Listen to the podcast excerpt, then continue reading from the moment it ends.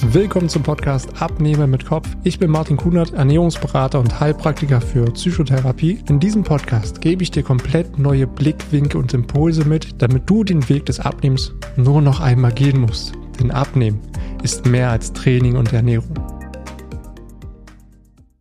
Hallo und willkommen zu einer neuen Folge hier auf meinem Podcast Abnehmen mit Kopf. Hier ist wieder Martin, dein Gesundheitscoach und Ernährungsberater. Und in dieser Folge möchte ich dir gerne wieder etwas mehr Klarheit geben rund um das Thema Abnehmen. Denn natürlich kursieren hier sehr viele Mythen und Lügen. Und wenn du diese einfach glaubst und ihnen folgst, ohne sie zu hinterfragen, baust du dir selbst ein Konstrukt, das es dir unmöglich macht, abzunehmen. Und genau aus diesem Grund zeige ich dir hier in dieser Folge fünf Lügen, die dich davon abhalten, abzunehmen und kläre sie mit dir gemeinsam auf, damit sie dich in Zukunft nicht mehr davon abhalten, dein Wunschgewicht zu erreichen. Und vorweg möchte ich direkt schon mal sagen, es ist alles andere als leicht, jetzt die Wahrheit von irgendwelchen Mythen oder Lügen zu unterscheiden. Denn wir haben alle nie wirklich gelernt, wie Ernährung wirklich funktioniert. Wir haben es übernommen von unseren Eltern, von der Gesellschaft, so wie es für uns am besten passt. Und jeder tut jeden Tag einfach sein Bestmögliches. Und deswegen passiert es auch sehr, sehr schnell, dass man einfach auf diese Lügen reinfällt, die aber das Abnehmen super schwer machen. Und da möchte ich auch direkt mit der ersten Lüge starten, die besagt, du sollst nach 18 Uhr keine Kohlenhydrate mehr essen.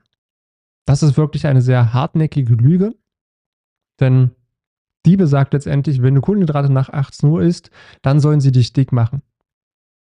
Gleichzeitig soll es dich aber unterstützen, dein Gewicht zu reduzieren, wenn du nach 18 Uhr keine Kohlenhydrate mehr isst. Das wird aber sehr oft fehlverstanden, weil angeblich benötigt man am Abend einfach keine Energie und wenn du am Abend dann natürlich Kohlenhydrate isst, diese aber dann nicht mehr verbrennst, weil du abends dann einfach zur Ruhe kommst, dann wird es anscheinend direkt umgewandelt in Fett, was sich natürlich bei dir dann auch am Körper ablagert. Aber das, was wirklich passiert, wenn du nach 18 Uhr Kohlenhydrate isst, und das ist ganz wichtig zu verstehen, denn isst du abends einfach noch Kohlenhydrate, dann binden Kohlenhydrate mehr Wasser. Folglich ist es so, dass wenn du morgens dann aufstehst und du dich dann auf die Waage stellst, nachdem du abends Kohlenhydrate gegessen hast, dann können da schon mal ein, zwei Kilo mehr draufstehen. Und deine Schlussfolgerung ist, okay, ich habe nach 18 Uhr Kohlenhydrate gegessen, die machen mich dick, weil diese zwei Kilo mehr, das ist ja dann wahrscheinlich Körperfett. Das stimmt aber nicht, denn dein Körpergewicht setzt sich natürlich aus vielen Faktoren zusammen. Und wenn du nach 18 Uhr, also abends Kohlenhydrate isst, dann lagerst du mit der Aufnahme der Kohlenhydrate auch noch Wasser mit ein. Und das führt letztendlich dazu, dass du am nächsten Tag eine höhere Zahl hast auf der Waage. Also nein, es ist nicht direkt Fett, was du da eingelagert hast, sondern das ist eine Verbindung aus Kohlenhydraten, die in deinen Kohlenhydratspeicher abgelagert werden, die letztendlich wieder Wasser binden. Und dann hast du natürlich auch Mageninhalt von dem Abendessen, was du gegessen hast. Viel entscheidender ist letztendlich deine Kalorienbilanz. Ja, also du kannst auch nach 18 Uhr Kohlenhydrate essen, solange deine Kalorienbilanz passt. Ja, das ist ja hier die absolute Grundlage, um überhaupt abnehmen zu können. Denn isst du genauso viel Kalorien, wie du verbrauchst, dann nimmst du weder zu noch ab. Isst du weniger Kalorien, als du verbrauchst, dann muss der Körper auf eigene Energiereserven, also dem Fett, zurückgreifen, um letztendlich deinen Tagesbedarf zu decken. Und genau darauf kommt es an. Ja, und zweitrangig ist, ist letztendlich, wann man was wirklich isst. Also auch da kann ich dich komplett beruhigen. Du kannst nach 18 Uhr Kohlenhydrate essen und je nach Person und Situation ist es sogar sehr sinnvoll. Denn wenn du abends etwas isst, was dich länger sättigt, wie zum Beispiel ballaststoffreiche Kost, also komplexe Kohlenhydrate aus Vollkorn zum Beispiel oder auch ähm, Eiweißquellen, Gemüse, dann halten sie dich ja bis zum Schlafengehen satt und das, was ja meistens passiert ist, wenn man abends auf Kohlenhydrate verzichtet, es kommt dann meistens so gegen 21 oder 22 Uhr nochmal zum Heißhunger und dann greift man zu den Dingen, die ja viel mehr Kalorien haben. Ja, also da beißt sich so ein bisschen die Katze in den Schwanz. Deswegen nach 18 Uhr Kohlenhydrate vollkommen in Ordnung. Entscheidend ist hier deine Kalorienbilanz. Und dann gehen wir direkt weiter zur zweiten Lüge. Und zwar, du musst viel und hart trainieren, um abzunehmen. Ja, weil nur wenn es anstrengend und hart ist, das Training, und du außer Puste bist und ganz viel geschwitzt hast, dann war das Training gut und dann hilft es dir beim Abnehmen. Ganz ehrlich, ich kenne es selber noch von mir. Ich habe meine Anfangszeit, also vor gut 14 Jahren, sechsmal die Woche trainiert, mit dem Hintergedanken, viel hilft viel. Ja, wenn ich schnell vorwärts kommen will, okay, dann muss ich halt mehr machen. Was mir aber da gefehlt hat, wenn ich jetzt zurückblicke, ist mir das vollkommen klar. Mir hat komplett der Kern des Ganzen gefehlt. Also ich habe nicht verstanden, hey, wie funktioniert das jetzt eigentlich mit dem Muskelaufbau? Wie funktioniert das jetzt eigentlich vernünftig mit dem Training? Und war halt sehr ineffizient. Also ich habe viel gemacht, aber wenig Ergebnis bekommen. Ja, und das ist absolut nicht zielführend. Und Zeit ist in dem Fall relativ. Also ein zwei Stunden Training ist bei weitem nicht so effektiv, als wenn du 30 Minuten trainierst, aber da halt, dafür halt qualitativ. Ja, das ist der Punkt. Wichtig ist die Qualität der Einheit. Also, dass die wichtigsten Dinge richtig aufeinander abgestimmt sind und dass die Technik passt, dass die Intensität passt, dass es dir Spaß macht. Und hier ist es wichtig zu verstehen, okay, was ist der Kern des Ganzen? Ja, wenn du den Kern verstehst, dann werden die Dinge viel effizienter und das ist natürlich auch ein Punkt. Auch da gibt es sämtliche Mythen und Lügen, die unterwegs sind, die es dir super schwer macht, natürlich auch abzunehmen oder wo du denkst, okay, ich muss ja mindestens zwei Stunden trainieren, damit es überhaupt einen Erfolg gibt und um Gottes Willen, dafür habe ich gar keine Zeit, ah, ich schaffe es gar nicht abzunehmen. Ja, das kann so ein Rattenschwanz dahinter sein. Ich selber mache die Erfahrung mit meinen Kunden, dass sie maximal zwei bis drei Stunden die Woche halt wirklich ein Training machen.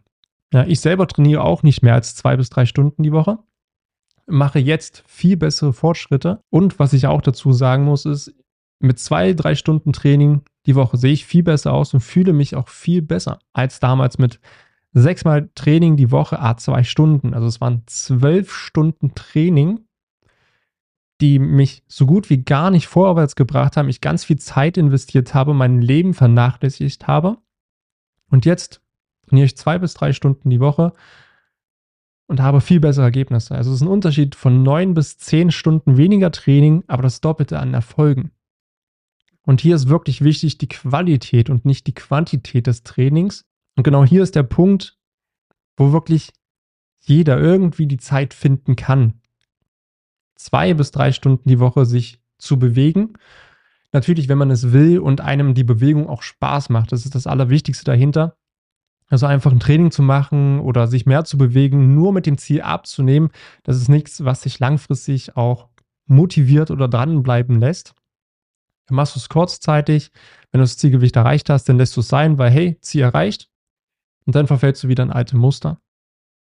Ja, aber am Ende geht es ja darum, dass du deinen Lebensstil, deine Gewohnheiten veränderst, hin zu einem aktiveren Leben, natürlich auch zu einer besseren Ernährung für dich, weil dein Lebensstil spiegelt sich letztendlich wieder an deinem Körpergewicht. Und das ist ganz, ganz wichtig zu verstehen und ganz ehrlich, das ist auch der Kern für mich, was zum Beispiel Training und Bewegung bei mir im Coaching angeht, dass wir etwas finden, was dir Spaß macht, auch losgelöst vom Thema Abnehmen und das halt wirklich so effizient wie möglich in deinen Alltag einbauen, weil nur so kannst du es auch konstant und einfach immer wieder umsetzen, auch in den stressigsten Phasen. Und auch die dritte Lüge rund um das Thema Abnehmen hält sich sehr hartnäckig. Und zwar im Alter wird es schwer abzunehmen. Und hier kann ich nicht mal sagen, dass es nicht irgendwo doch stimmt. Aber man muss es ein bisschen differenzieren, weil man kann es nicht absolut sehen. Denn ja, der Fettabbau verlangsamt sich im Alter. Und tendenziell baut man im Alter natürlich auch mehr Muskeln ab.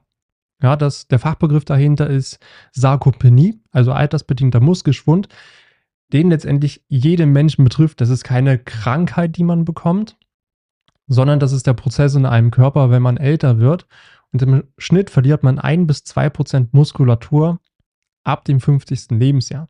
Heißt, viele 80-Jährige haben dann bereits 40 Prozent der Muskelmasse verloren, die sie früher mal hatten.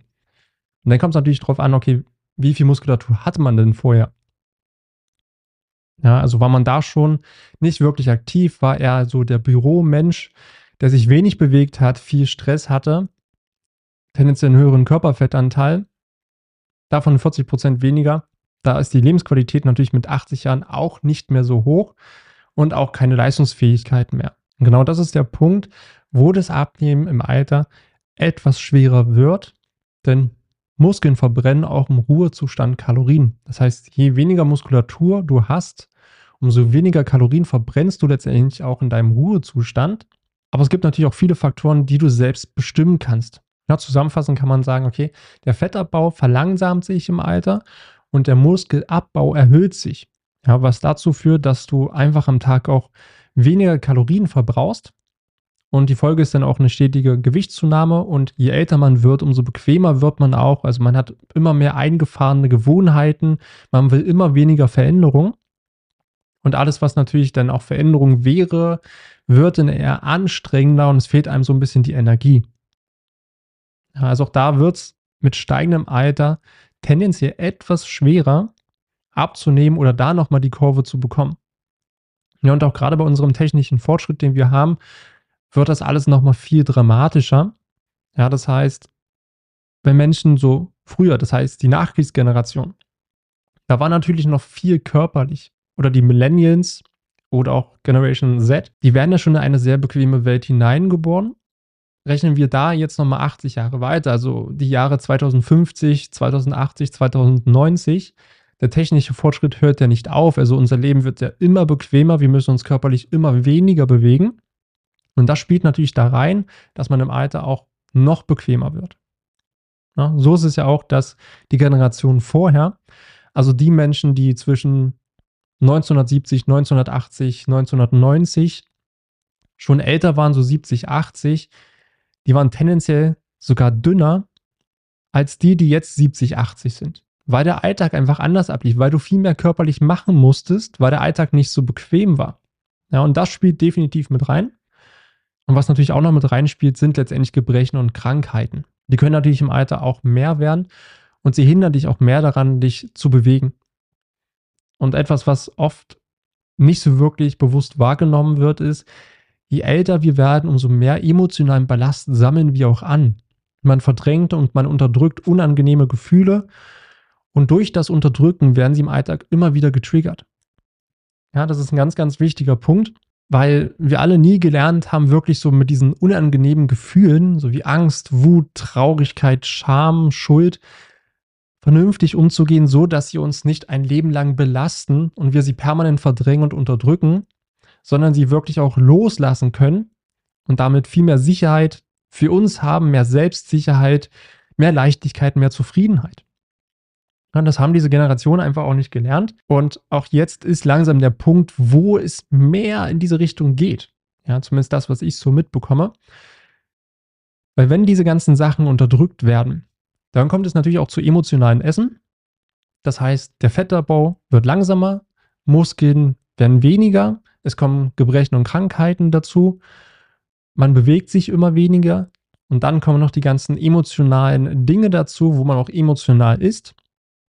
Ja, also wenn denn diese Dinge im Alter getriggert werden, von Angst, Wut, Traurigkeit, zum Beispiel auch Trauer im Alter.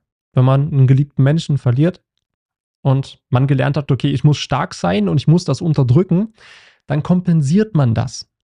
Und das zum Beispiel auch durch Essen. Und so passiert es ganz schnell, dass man auch im Alter denn immer mehr zunimmt, was wieder zu Folgeerkrankungen führt. Und ein ganz wichtiger Punkt ist auch, dass 70 Prozent der Krankheiten haben einen psychosomatischen Hintergrund. Ja, psychosomatisch, das heißt, aufgrund dieser unterdrückten Sachen, dass sie dann natürlich im Körper hervortreten durch auch Krankheiten. Ja, und das ist die Kombination des Abnehmen tendenziell schwerer im Alter macht, aber es ist per se nicht unmöglich. Ja, deswegen stimmt das nur halb. Denn alle Faktoren plus der Lebensstil in der westlichen Welt führt dazu, dass man im Alter dick wird. Aber mit der richtigen Bewegung und einer bewussten Ernährung kann man auch im Alter abnehmen. Ja, du kannst bis ins hohe Alter fit, schlank und gesund bleiben. Ich habe es gesehen. Ja, ich habe, bevor ich das Ganze oder mein ganzes Coaching hier gestartet habe, knapp so ein Jahr in einem Fitnessstudio gearbeitet. Äh, das Klientel war tendenziell ein bisschen älter, aber auch da habe ich 70, 80-Jährige gesehen, die konnten Spagat, die waren fit, die waren glücklich. Ja, es ist möglich. Und auch meine älteste Kundin, die ich bisher hatte, war 70 Jahre alt. Und auch da haben wir die richtigen Dinge angepackt, eine Struktur gebaut und einen roten Faden. Und dann funktioniert das auch. Also im Alter ist es nicht unmöglich abzunehmen, wenn du weißt, wie es geht und was du machen solltest. Und dann kommen wir auch zur vierten Lüge, die einen doch immer wieder über den Weg läuft. Und das ist, mit Fasten nimmst du schnell ab. Fasten bedeutet letztendlich ja auch eine Hungersnot. Ja, sie ist zeitlich begrenzt, aber es ist letztendlich eine Hungersnot und da gibt es ja die verschiedensten Art und Weisen. Ja, Saftfasten und Wasserfasten und ganz viel. Einfach ganz viel.